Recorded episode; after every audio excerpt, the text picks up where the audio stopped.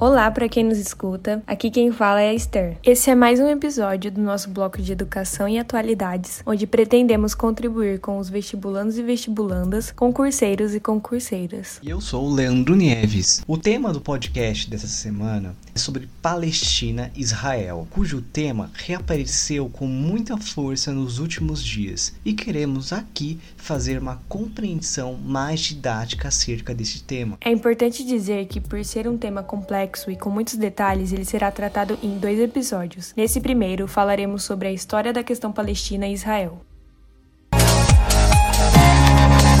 Rádio Geográfica, podcast de educação, ciência e cultura.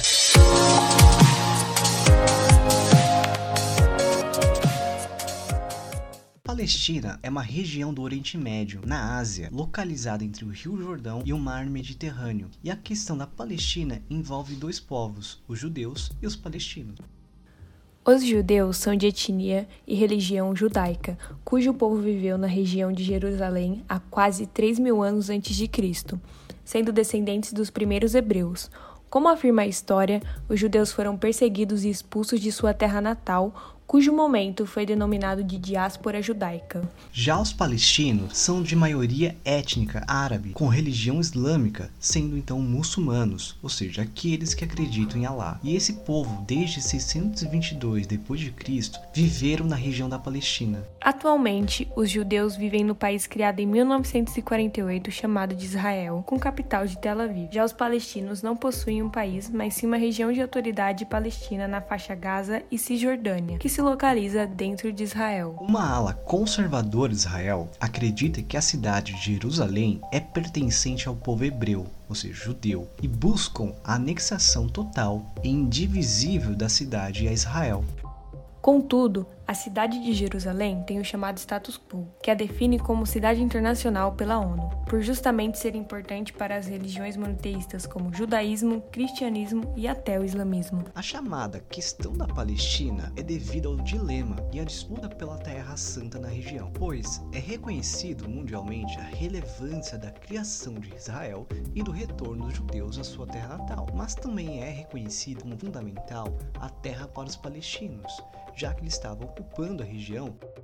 Vamos agora levantar os principais pontos históricos do tema. Com a diáspora judaica na Terra Santa, surge no século XVIII um movimento religioso chamado de Sionismo, com Theodor Herzl, cujo movimento defenderá o retorno de judeus à sua terra prometida, a Palestina. No século XX, a região da Palestina foi dominada pelo Império Turco-Otomano, que se envolveu na Primeira Guerra Mundial. Com a derrota do Império, a região da Palestina tornou-se um protetorado da Grã-Bretanha e o movimento sionista passou a pressionar o governo britânico. A Grã-Bretanha assinou em 1917 a Declaração de Balfour, que legitimou o estabelecimento do retorno de judeus na Palestina. Esta declaração fez crescer o conflito na região, que teve seu auge em 1936 até 1939. Com a descoberta dos campos de concentração nazista e o Holocausto judeu, o movimento sionista ganhou maior força no cenário do mundo. A recém-criada ONU, acreditando que resolveria este problema, buscou em 1947 criar o Plano da Partilha, que previa a criação do Estado de Israel e o Estado da Palestina, sendo que Jerusalém e Belém seriam comandadas pela ONU. Os judeus aceitaram o plano, já os árabes não concordaram com a divisão, por verem nela um novo desdobramento de uma tentativa dos judeus de expulsá-los da região. Mesmo assim, em 14 de maio de 1948, os judeus proclamaram a criação do Estado de Israel. No dia seguinte, Israel foi invadido por cinco exércitos árabes, marcando a Primeira Guerra Árabe-Israelense, ou Guerra da Independência de Israel. A guerra terminou apenas em 1949, com diversos acordos de cessar-fogo, criando linhas de armistício ao longo das fronteiras de Israel com os estados vizinhos e criando as fronteiras do que passou a ser conhecido como Faixa de Gaza, que foi ocupada pelo Egito, e Jerusalém Oriental, e a Cisjordânia, que foi ocupada pela Jordânia. Após o conflito, o território palestino foi reduzido pela metade e muitos foram expulsos pelas tropas israelenses. Para os palestinos, esse momento é chamado de Anakba, que em árabe significa a catástrofe ou destruição, pois levou ao êxodo milhares de palestinos e que se tornou a raiz do conflito árabe-israelense. Os estados árabes vizinhos se recusaram a reconhecer Israel enquanto país, o que significa que suas fronteiras permaneceram questionadas. A Segunda Guerra Árabe-Israelense ocorreu em 1956 e também foi chamada de Guerra de Suez, quando Israel invadiu o Egito contra a tentativa de nacionalização do Canal de Suez. O controle do canal interessava principalmente aos países europeus.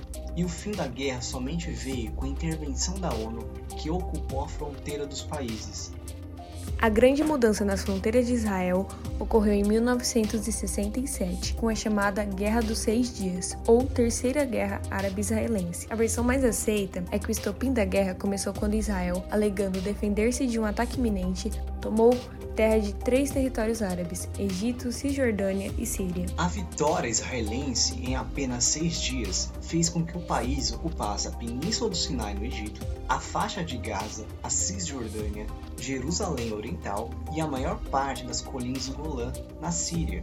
Na prática, isso triplicou o tamanho do território sob controle israelense.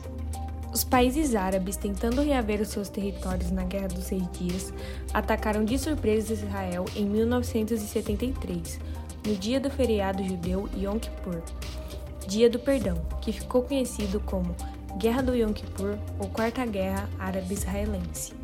A ONU interveio na guerra e buscou um difícil acordo de paz entre os envolvidos. A não devolução dos territórios ocupados por Israel provocou no mesmo ano a crise do petróleo, que foi protagonizada pelos países árabes com o aumento do preço do petróleo. Essa ação demonstrou pela primeira vez na história o poder de certos países árabes, maiores produtores e exportadores de petróleo no mundo. A ONU reconheceu a OLP, a Organização para a Libertação da Palestina, como defensora dos interesses palestinos, que tinha como presidente o Yasser Arafat. As tensões entre palestinos e israelenses não acabaram.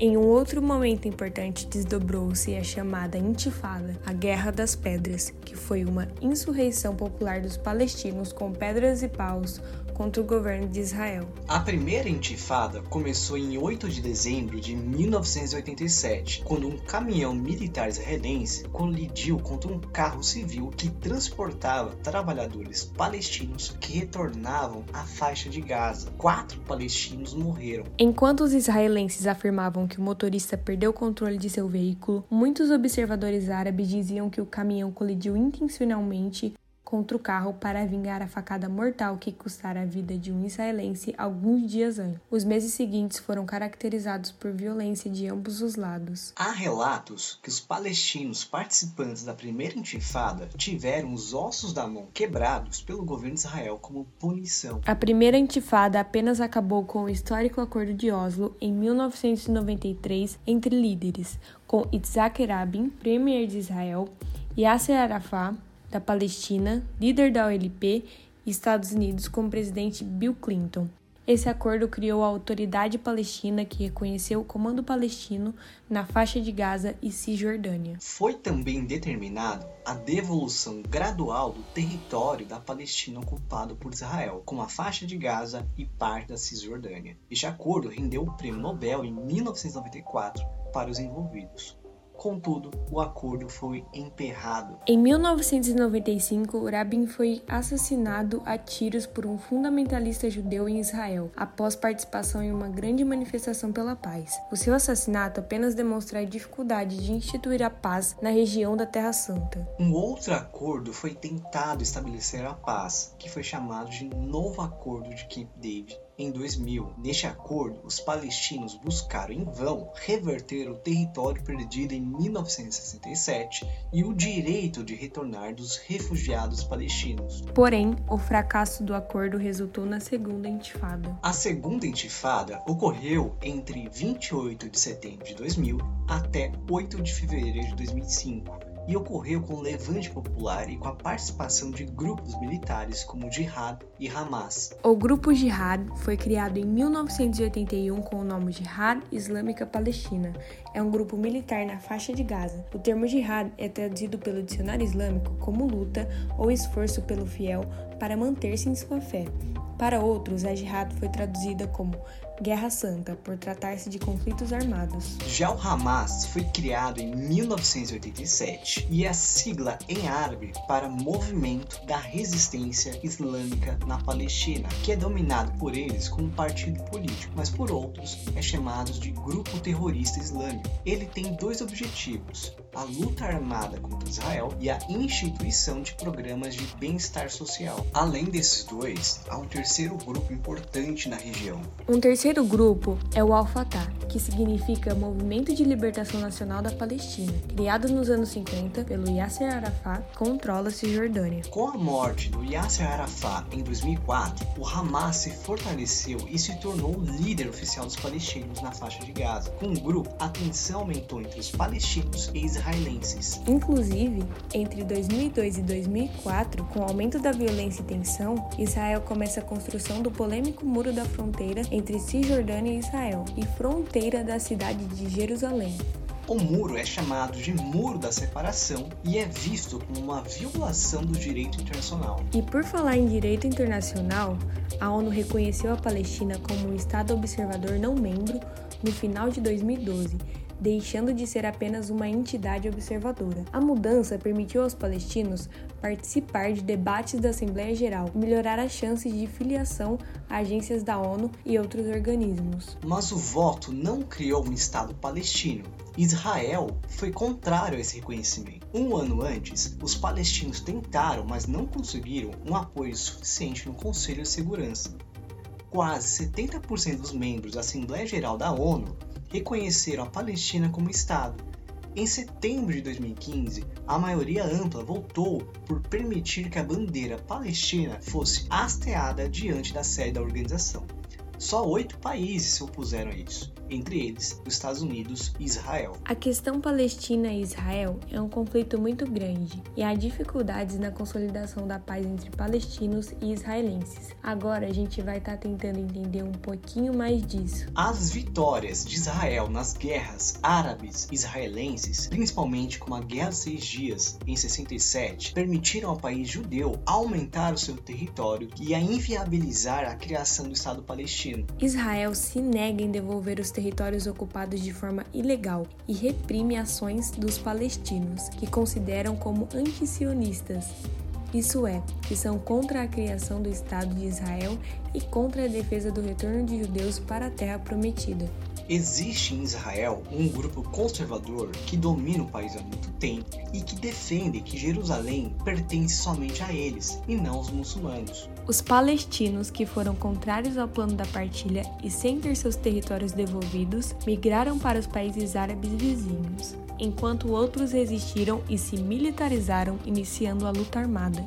No conflito existem muitas provocações e atentados em ambos os lados. Israel, que se alega defender, reprime os palestinos com muitas vezes excessos. Já os palestinos, que buscam consolidar a criação do Estado palestino e recuperar seus territórios, sem muita alternativa, partem para ações armadas. Nesse conflito, que parece fadado a continuar, provoca a morte de milhares de civis. Bom, gente, essa foi a primeira parte dos dois episódios sobre a questão Palestina-Israel. No próximo, nós vamos nos atentar para essa questão na era Trump e os últimos conflitos que aconteceram em 2021. A gente agradece aqui todos os ouvintes da Rádio Geográfica e até o próximo episódio.